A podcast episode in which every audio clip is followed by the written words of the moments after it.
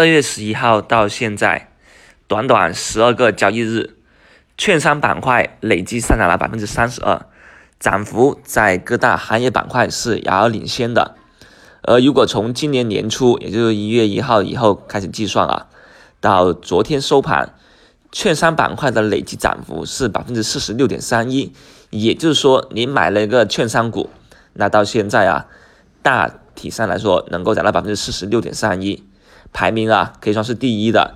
比起第二名的农林牧业板块，累计涨幅高出了百分之八。那券商板块的一个持续火爆啊，与近期释放的多重利好是有关的。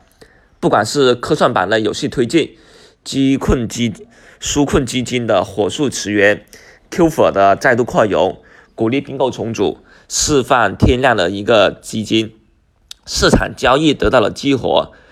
两次成交量也明显增加，那成交量增加，市场的一个佣金就会多，所以券商板块都是受益显著啊。现在两次的成交量啊已经破万亿，那虽然说昨天降低了一点，但是也达到八千九百一十二亿元，这样子的成交量的话，带动了什么？带动了一个。券商的一个业绩增长，那这样子的资金说明很多人已经进入股市了，资金在场内，也就意味着两个市两市的交投依然活跃，整个 A 股市场的一个基底还在，所以啊，我们最近看到个股有调整，但不代表啊行情已经结束了。那昨天收盘呢，可以说是也是有利好的消息出来了，那我们看到。嗯，新上任的易村长啊，第一次公开露面讲话。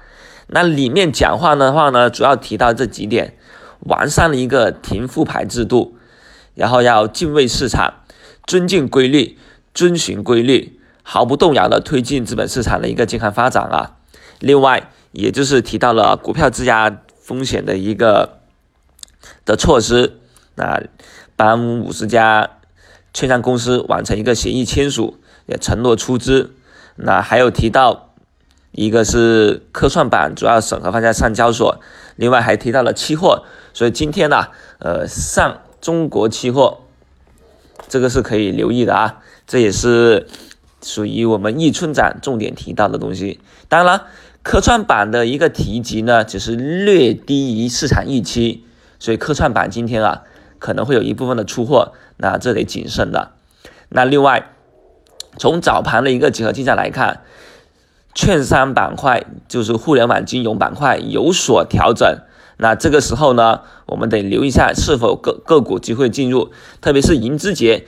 银之杰，老范记得零五幺五年的时候呢，曾经啊是一个翻倍五倍的牛股啊。那它能否吸引到盘中的资金进去呢？从而带动整个个股板块以及大盘的反弹呢？这也是值得期待的地方。所以，我们早盘也可以集中的留意一下银之杰。那另外，券商板块肯定也会有所调整了啊。这是毫无疑问的。